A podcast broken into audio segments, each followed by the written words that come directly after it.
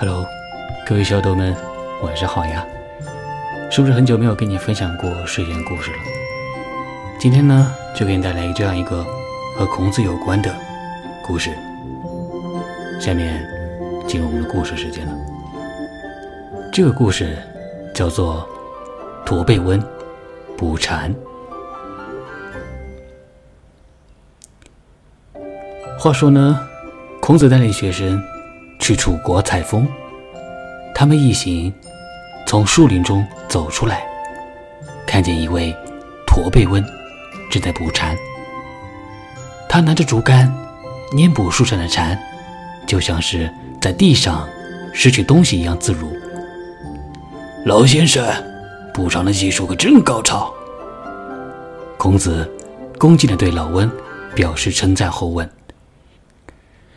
您对捕蝉的想必是有什么妙法吧？方法肯定是有的。我练捕蝉五六个月后，在杆上垒放两粒粘丸，而不掉下，蝉便很少有逃脱的。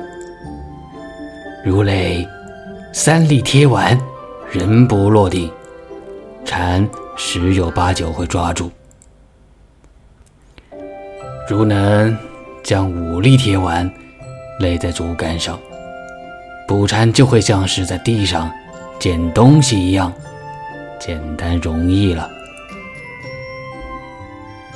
捕蝉翁说到此处，捋捋胡须，严肃地对孔子的学生们传授经验。他说：“捕蝉首先要学练战功和臂力。”捕蝉时，身体定在那里，要像树里的木桩那样纹丝不动；竹竿从胳膊上伸出去，要像控制树干一样不颤抖。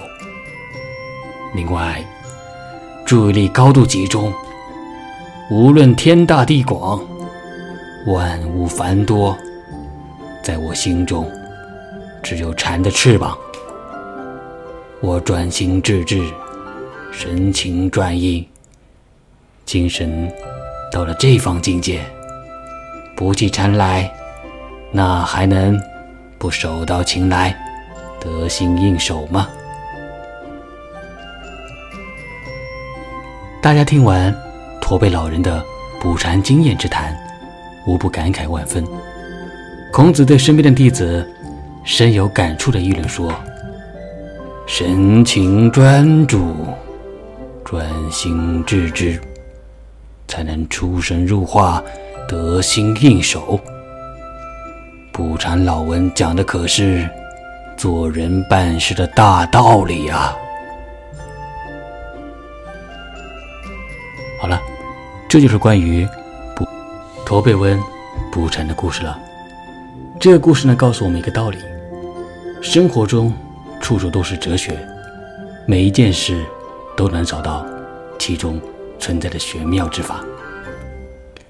小耳朵们，你是否也具备这样一双慧眼呢？